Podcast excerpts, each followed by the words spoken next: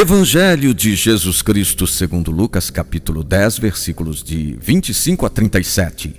Um doutor da lei se levantou e, querendo experimentar Jesus, perguntou: Mestre, que devo fazer para herdar a vida eterna?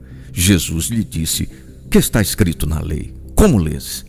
Ele respondeu: Amarás o Senhor teu Deus de todo o teu coração e com toda a tua alma, com toda a tua força e com todo o teu entendimento, e teu próximo como a ti mesmo. Jesus lhe disse: Faze isso e viverás.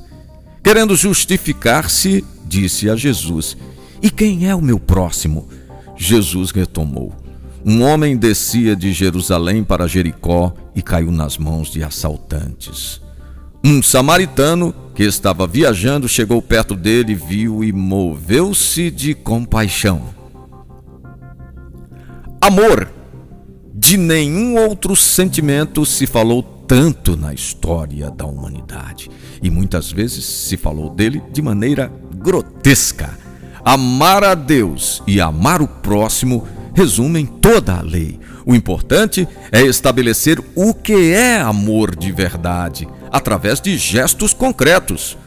O samaritano foi o terceiro a passar pelo ferido não ficou buscando desculpas. Tomou o ferido, cuidou dele, providenciou um local para que ele ficasse e custeou as despesas. Quem é meu próximo? É aquele que está ali na minha frente precisando de mim, mas é aquele que está ali na minha frente precisando de mim mais do que ninguém. Francisco de Assis, o santo de hoje, entendeu o amor do Pai e sua consequência, o irmão.